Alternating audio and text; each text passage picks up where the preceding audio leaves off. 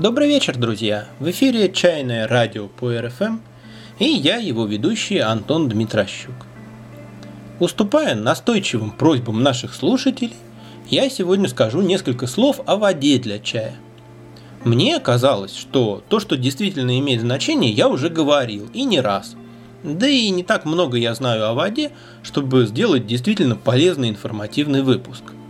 Но оказывается, я напрасно сетую на недостаток любознательности у современных людей. Людям позарез надо знать такое, что мне и в голову не пришло бы спрашивать. К сожалению, формат подкаста не дает вам возможности насладиться моим выражением лица при чтении некоторых из вопросов, которые мне задали. И если где-нибудь проскользнет не вполне цензурное слово, заранее прошу меня извинить. А аккомпанементом сегодня будет творчество китайской группы Байшуй «Белая вода». Вот так выглядит современная китайская музыка –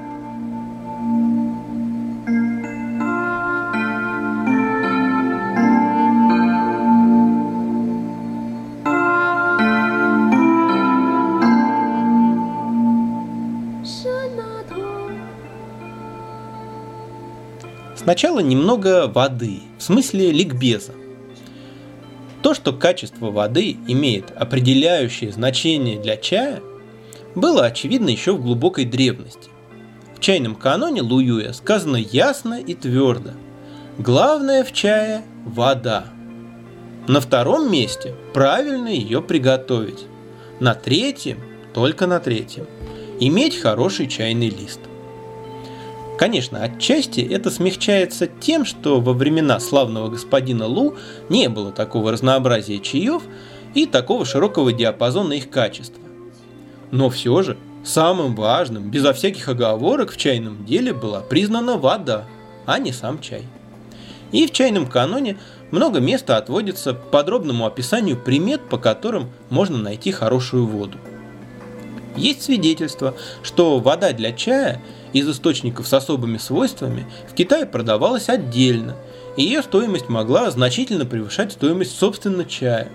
И мы сейчас стремительно возвращаемся к этим древним идеалам. Расходы на качественную воду для чаепития вплотную приближаются к расходам на чай. Наиболее почитаемые источники охранялись, обустраивались, а в случае их пересыхания предпринимались довольно затратные и зачастую эффективные ритуальные жертвоприношения понимали и важность соответствия чая и воды. До сих пор говорят, что настоящий вкус лунзина можно узнать только приготовив его на местной воде из окрестностей Сиху. Все это звучит как красивые выдумки для туристов и чайных неофитов. Тем не менее, подтверждение этому можно найти в исторических документах. Можно найти и еще более странные вещи.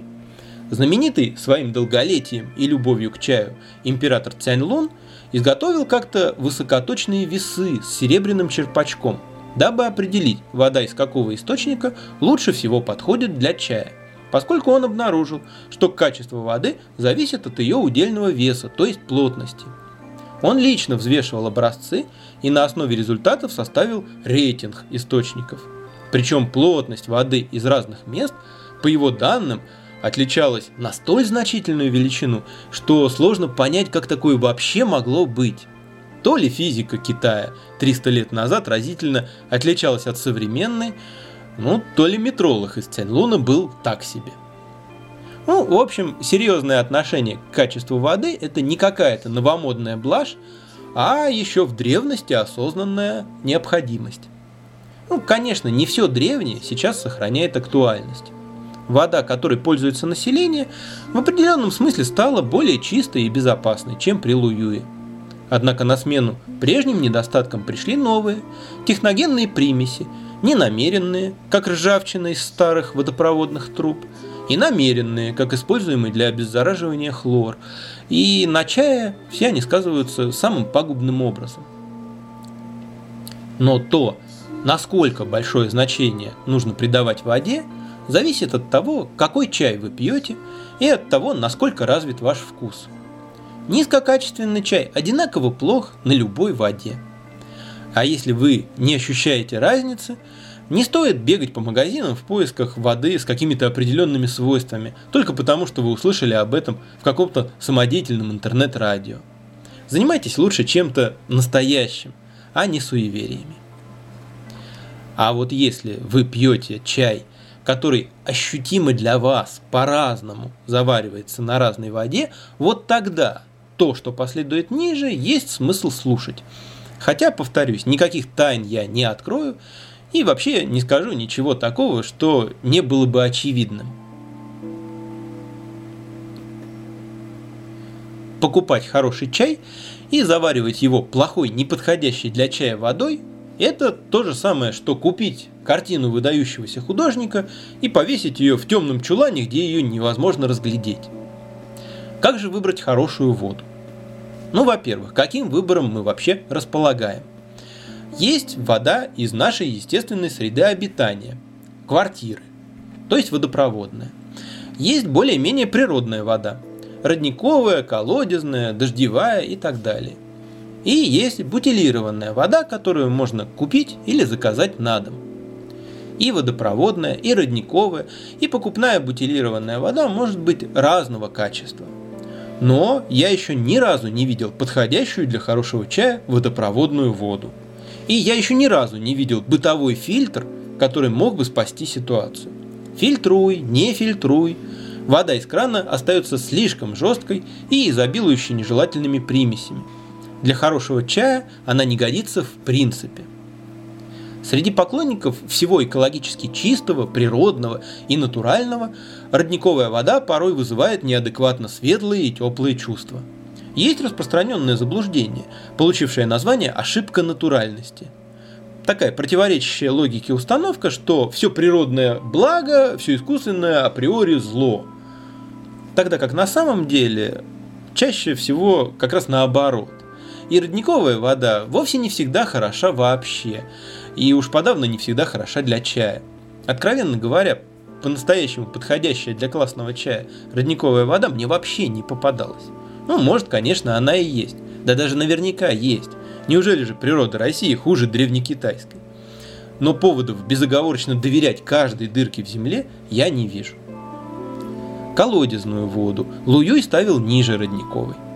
По тогдашним представлениям вода должна течь, чтобы оставаться чистой и полной сил колодезной воде слишком много солей. Но, как это ни странно, вот как раз неплохая колодезная вода мне встречалась. Когда я зимой варю чай в лесу, то часто использую снег.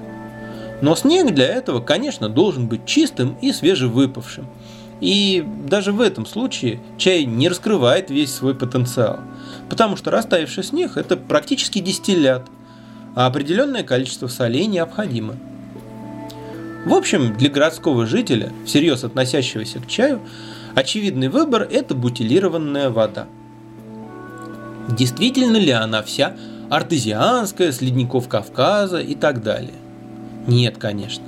Часть этой воды представляет собой всего лишь хорошо профильтрованную водопроводную воду с пониженной мягкостью – ну, кстати, именно в Воронеже эта разница не особо принципиальна, потому что наша водопроводная вода как раз артезианская сама по себе и есть.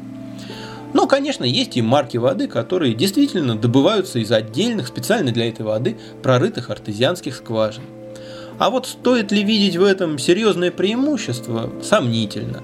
В любом случае и такая вода тоже проходит дополнительную обработку, чаще всего включающую в себя искусственное снижение жесткости – обычно с помощью реагентов.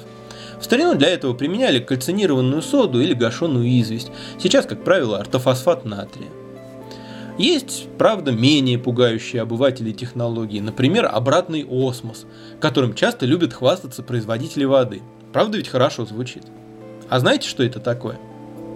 Ну хорошо, а что такое просто осмос, знаете?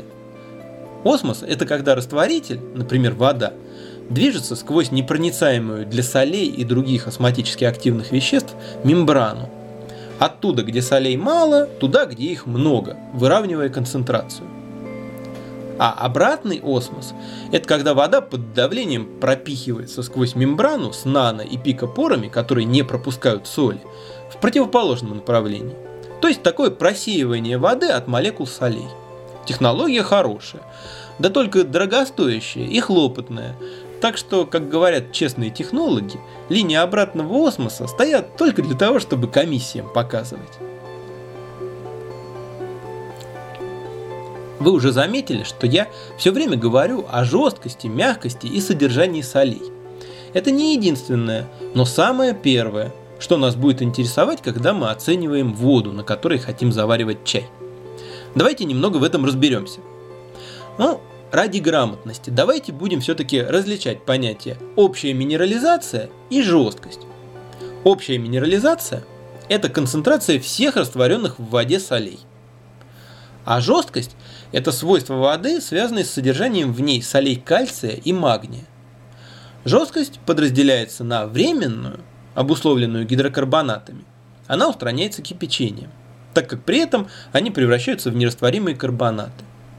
И постоянную, обусловленную сульфатами и хлоридами. С ними при кипячении ничего не происходит. Это проходит в средних классах школы. И я говорю об этом просто, чтобы мы с вами не были менее образованными, чем подростки. А с практической точки зрения, в питьевой воде баланс между солями жесткости и другими катионами более-менее одинаков. Поэтому жесткость более-менее пропорциональна общей минерализации. Какая вода лучше? Мягкая или жесткая? Ну, в жесткой воде плохо мылится мыло, а в мягкой зато оно плохо смывается. Жесткая вода оставляет накипь а в мягкой быстрее корродируют металлы. Мягкая вода незначительно повышает риск сердечно-сосудистых заболеваний, а вот жесткая заметно повышает риск образования мочевых камней. Мочекаменная болезнь – это вообще бич Воронежской области, и основная причина как раз в том, что в природных водах нашего региона много солей. Ну, а для чая нужна вода довольно мягкая, но не чрезмерно. Чем жестче вода, тем вкус чая резче и грубее, тем меньше в нем тонких оттенков.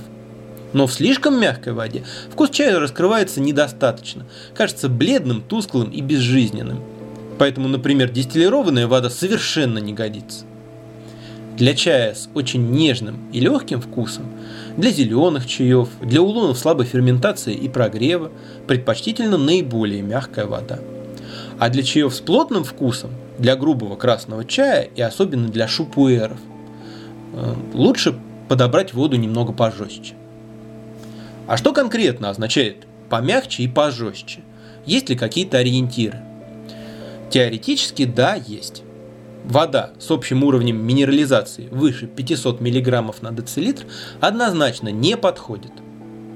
Но большинство марок бутилированной воды имеют общую минерализацию в диапазоне 200-500 мг на децилитр.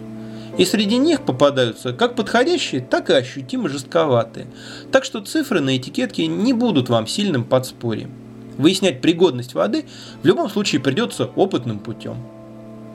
Правда, существуют еще портативные приборы-анализаторы, позволяющие определить точную минерализацию и жесткость воды – но имеет ли смысл ими пользоваться, сказать не могу, не имел с ними дела.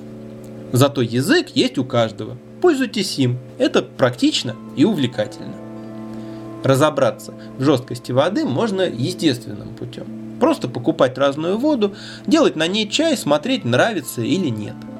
Со временем сформируется навык, позволяющий определить, что во вкусе чая зависит от влияния воды, и какая вода вас устраивает, а какая нет – а можно путем целенаправленного эксперимента. Это позволяет сразу добиться определенности. Как это делаем мы? Берутся равные, до десятых долей грамма выверенные навески чая с достаточно сложным вкусом, который может раскрыться по-разному. Две одинаковые гайвани и еще одна мерная посудина, чтобы объем воды, заливаемой в гайвань, был строго одинаков.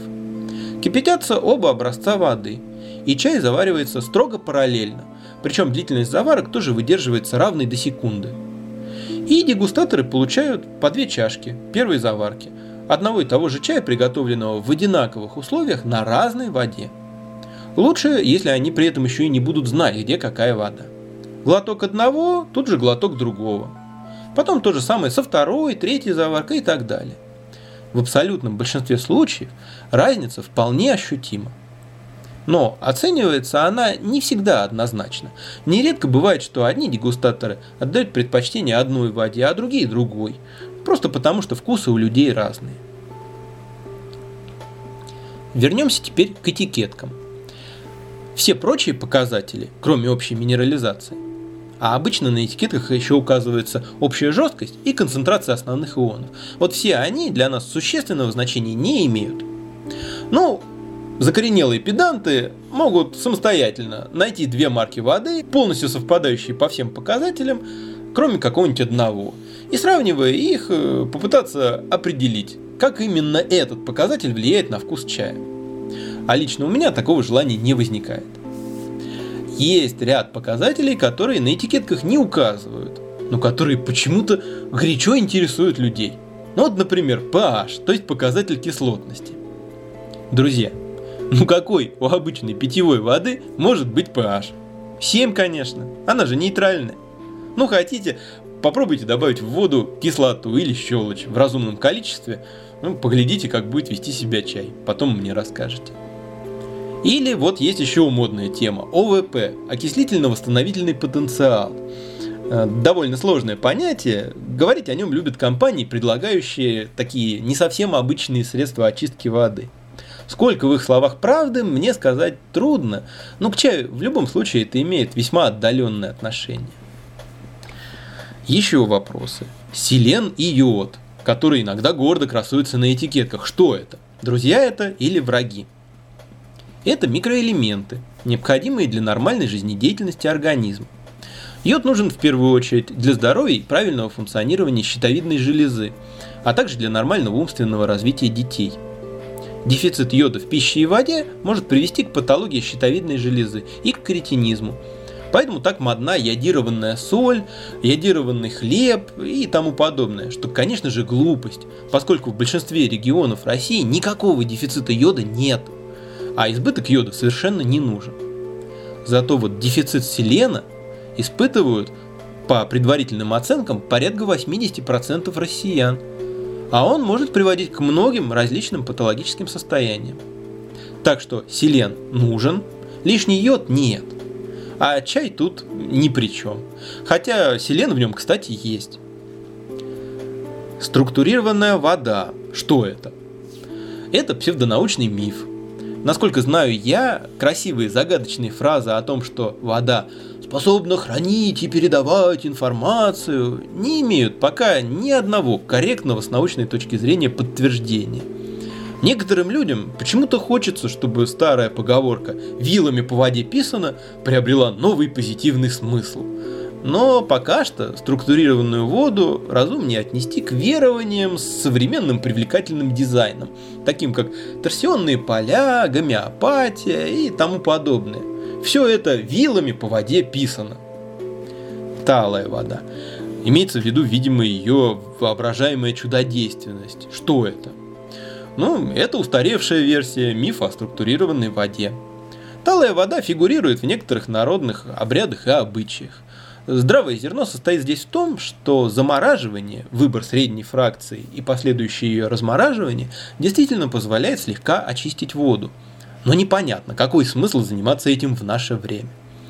Но желающие могут взять два образца одинаковой воды, один из них заморозить в герметичной посуде, потом разморозить и сравнить по пригодности для чая со вторым контрольным образцом. Хранение воды – как и в чем это лучше делать? Вот вопрос, ставящий меня в тупик. Зачем хранить воду? Что, съездили в какое-нибудь место силы и набрали воды из родника на полгода вперед? Ну, не очень разумно, может протухнуть. Но охота пуще неволи, я понимаю. Ну, на мой взгляд, подойдет емкость из любого инертного материала. Стекла, пластика и так далее, э, на которой написано для пищевых продуктов только на свету не храните. Еще вопросы. Вода и камни. Вода и золото. Вода и серебро. Вода и доллары, евро и монгольские тугрики. Да. Ну, есть представление о том, что лежащие в воде камни определенных пород могут как-то положительно на нее повлиять. Чаще всего фигурирует шунгит – ну, сам не пробовал, научных доказательств пользы шунгита не видел, Хотя шунгит обладает сорбционными свойствами и используется в промышленных и честных сооружениях для загрузки фильтров. Впрочем, так же как щебень и керамзит. А вот серебро, будучи опущено в воду, обогащает ее катионами серебра, имеющими слабые бактерицидные свойства. Научный факт. Но при чем тут чай, ума не приложу.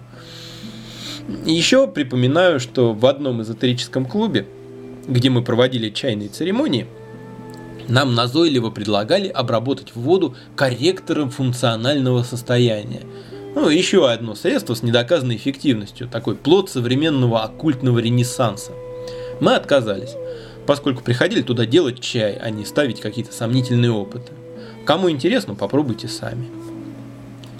Ну и на закуску самое вкусное. Вода с активным кислородом. Что это? Друзья, это остроумный способ продавать людям воздух. Я нисколько не шучу. Есть мнение, что растворенный в воде, в небольших, конечно, количествах, воздух придает природной воде приятный свежий вкус. Именно желанием максимально его сохранить иногда объясняют суть омоложения воды при варке по методу Луюя. Есть также мнение, что растворенный в воде кислород жутко благотворен для здоровья, но фактические подтверждения этого, как правило, не приводятся. Так вот, ряд компаний закачивает в артезианскую бутилированную воду то ли кислород, то ли тупо воздух под повышенным давлением и продает эту газировку в разы дороже обычной воды. Для приготовления чая, конечно, такую воду использовать боязно. Э, правда, есть одна компания, русский кислородный продукт, торговая марка Окси, которая насыщает воду кислородом без повышенного давления по какой-то загадочной технологии, суть которой не раскрывается. Это, конечно, можно только приветствовать. Уж если ты продаешь обывателям обман, так продавай его в чистом виде, без примеси какого-то дурацкого кислорода. Но, опять же, кто хочет, может попробовать в деле эту продукцию.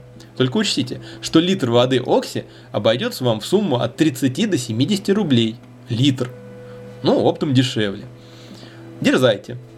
Но только ради бога не перепутайте это случайно со средствами с активным кислородом, предназначенными для очистки бассейнов. И последний вопрос. Святая вода.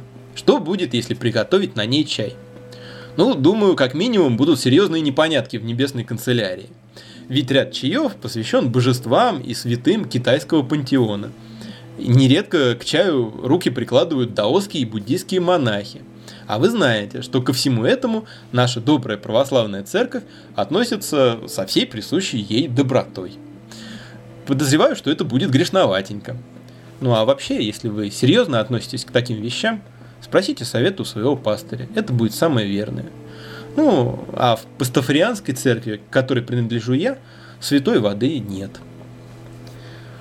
Пожалуй, отниму еще немного вашего времени и расскажу историю про святую воду – несколько лет назад взбрело нам в голову на Рождество съездить искупаться в источнике при Задонском монастыре. Это часа два езды от Воронежа. Поехали мы с женой и друзьями. Едем, мантры по дороге слушаем. Хорошо. Приехали, а там очередь, на час, не меньше. Люди в очереди хмурые, злые, ругаются. Купальни унылые, такие обшарпанные. Ну, заняли мы очередь и пошли прогуляться источник в низине, а мы выбрались на пригорок, а там солнце, снег свежевыпавший, красота. Разделись мы, в снегу искупались, чай из термоса выпили, настроение замечательное. Спустились вниз, посмотрели на эту очередь и домой поехали. Как говорится, сапиенти сад.